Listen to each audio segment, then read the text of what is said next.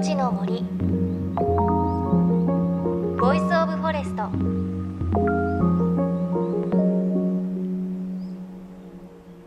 おはようございます。高橋真理恵です。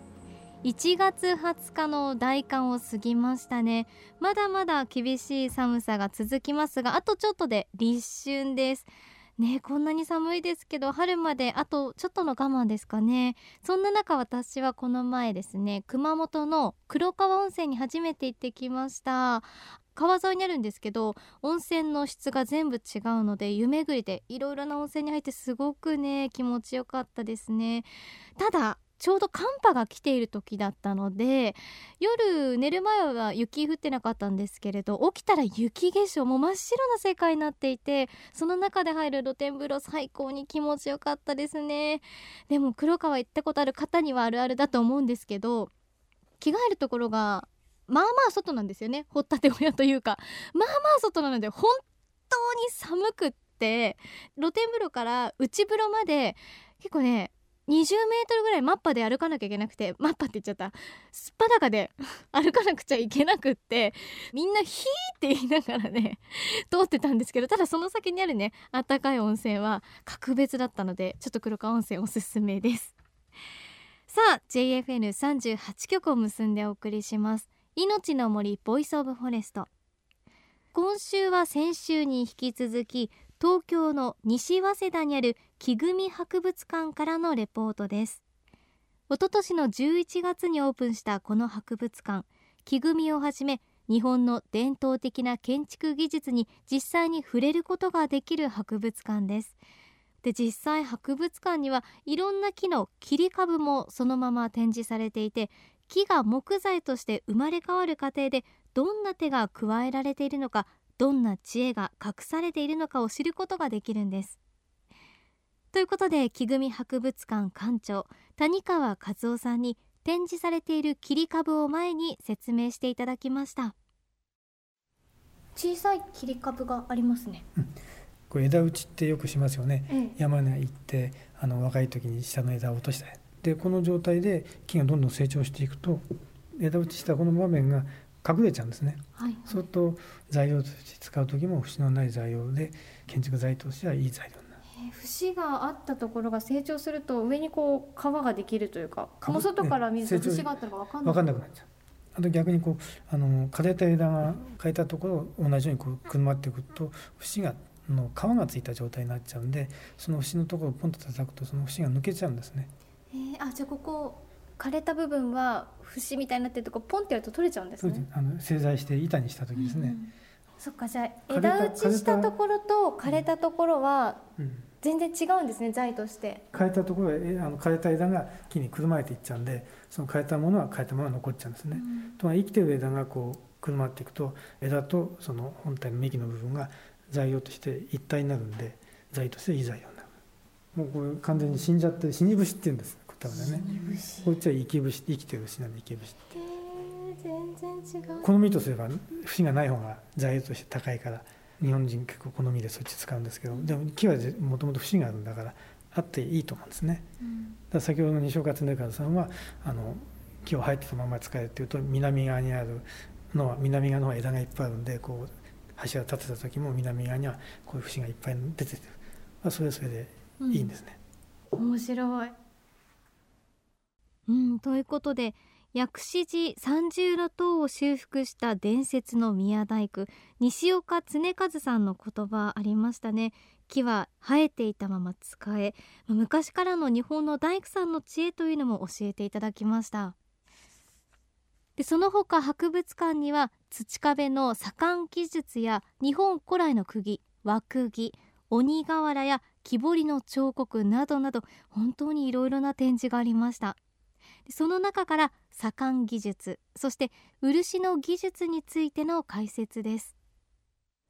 私左官体験しました前。まあボトボト下に落ちちゃって。こう土壁塗られたんですか？そうです。土壁です。はい。じゃもうこれそのままですね。これはいろんなあの土壁がどうやって塗られていくかという工程を表している模型です。だから下地が竹ごまいって言うんですけどね。あの竹割ったやつを縦横に縄で組んだやつ。それに粘土質の土と藁を刻んだやつを混ぜて水混ぜてこねるんですよ。それでしばらく経つと発酵してきてそれでまた切り返しっていうことでこねるんですね。それでまあ半年以上寝かせる。で藁に含まれてるバクテリアが藁自体を柔らかくしで土もこう噛み砕いて柔らかくして強くしてそれで塗るんで丈夫になるんですね。でこの材料は再利用ができるんですね。だから多分100年経って古い土壁ありますよね。それをまた水入れて混ぜてこねてでちょっとわざ混ぜてあげるそれはできるんです。だけどもこういうね漆喰を塗っちゃってあるとこれ漆喰はあの強いアルカリなんでそれ混ざってるとダメですよって言われちゃうんですね。だから自分が会う時蔵を壊した時に土を取っといたんですよ。もったいないから。それでこれ混ざってたんですねその時ね。だから自分振りかければこの漆喰が取れちゃって土だけが残ってると思ったのでいざ使おうと思って20年ぐらい置いた後にじゃあ使おうと思って社会屋さんに話してみたら社会屋さんその振った土を見てねちょっと白いの入ってたんで「これひょっとして漆喰入ってますか?」って言うから「うん、実はこうだったんだ」ったら「それダメだ」って言うんです結局この中でバクテリアがね働かないアルカリになっちゃって働かないからダメだってで結局20年取っといた土をですね捨ててですね また新しい土をね買ってですね使った記憶あるんですね。これから建てる人漆喰をどうするか考えた方がいいですね。いやそれはもうまた再利用しようって時だから それじゃなければ別に漆喰は漆喰でちゃんと丈夫でねあの土のままだったら雨を与えたらあれだけどこれやっぱ表面筒だから水をはじくしね。うん、これはこの漆なんですけどね。これも34個ってずらっとあるんですよ。で一番最初にこうもしひびが入ってたらっていうとこから始まってるんでこう削って漆塗って順番にこうやっていくんですけどね実際塗ってるのは13回ぐらい塗ってで塗っては削って塗っては削ってですね。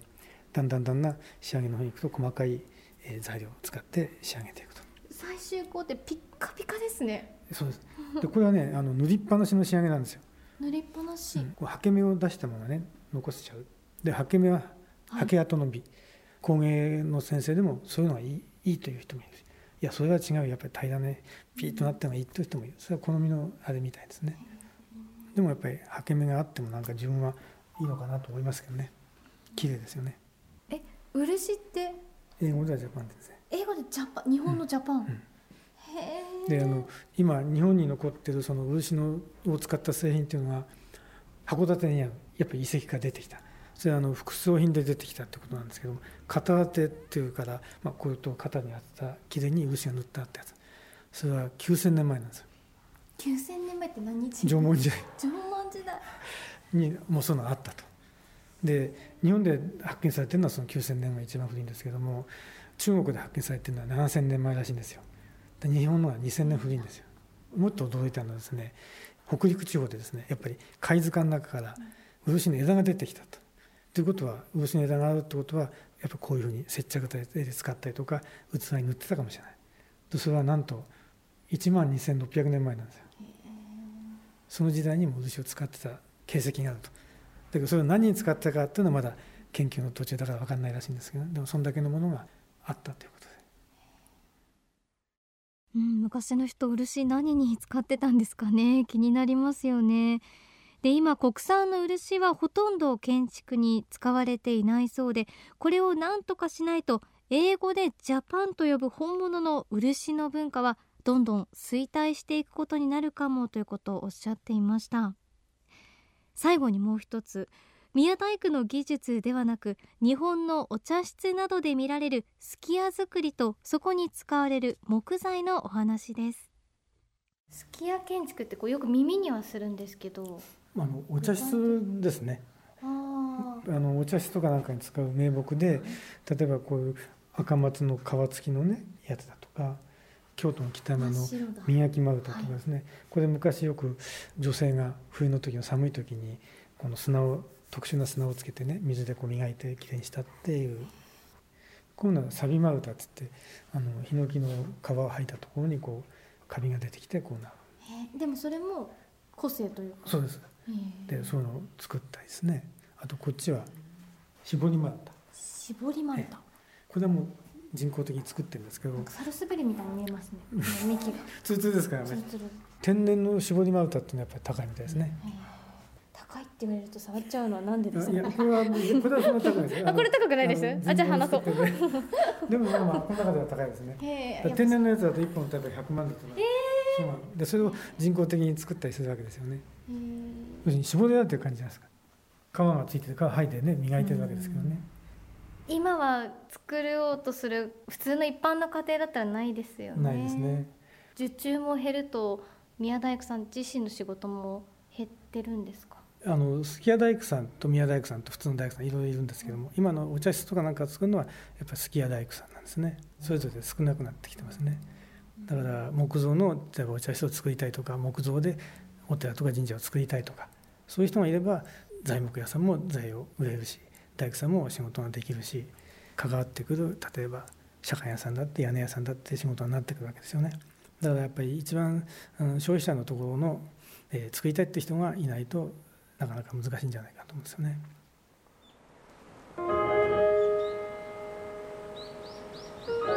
命の森。 Voice of Forest。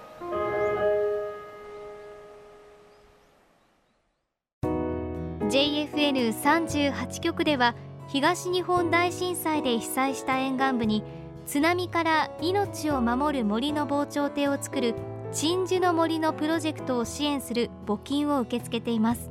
この命を守る森づくりに取り組んでいる AIU 損害保険株式会社では中小企業を災害や事故から守る損害保険のラインナップビジネスガードを提供。AIU では法人会納税協会会員からのビジネスガード新規契約企業1社に対しどんぐりの苗木1本を植樹する活動を行い被災地の復興全国の防災減災に取り組んでいます。詳しくは番組のブログをご覧ください。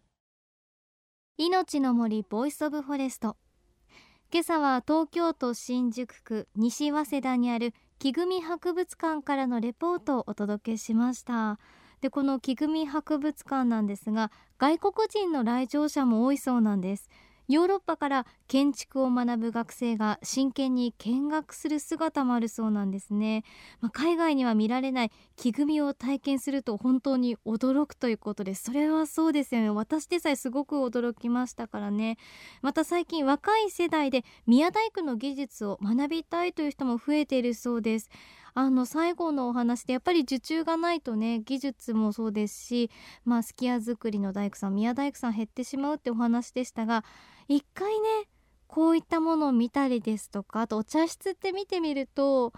なんかねお家にあったら落ち着くだろうなって思いますしまあねそれだけ広さとか余裕がないと難しいのかなと思うんですが少しでもね興味出る人がいてちょっとでもこう技術がね長く長く続いていったらいいなって思いましたね。あとはいろんな言葉ありましたね。あの木材の節の部分に死に節と生き節があるとか絞り丸太っていうのは高いとかちょっとなんか通っぽいですよね使うと。この机の節死に節だねとか 生き節だねとか言ったらちょっとなんか日本の技術をちょっと知っている人になれるというかいや本当に面白いのでぜひ見ていただきたいなと思うんですが、まあ、伝統技術文化を継承する人だけではなくて見学をしてみてご自宅を建てる時ですとかリフォームをする時の参考になるかなと思うのでぜひ足を運んでいただけたらなというふうに思います。さあそして番組ではあなたの身近な森についてメッセージお待ちしています。メッセージは番組ウェブサイトからお寄せください。命の森 Voice of Forest。お相手は高橋真理恵でした。命の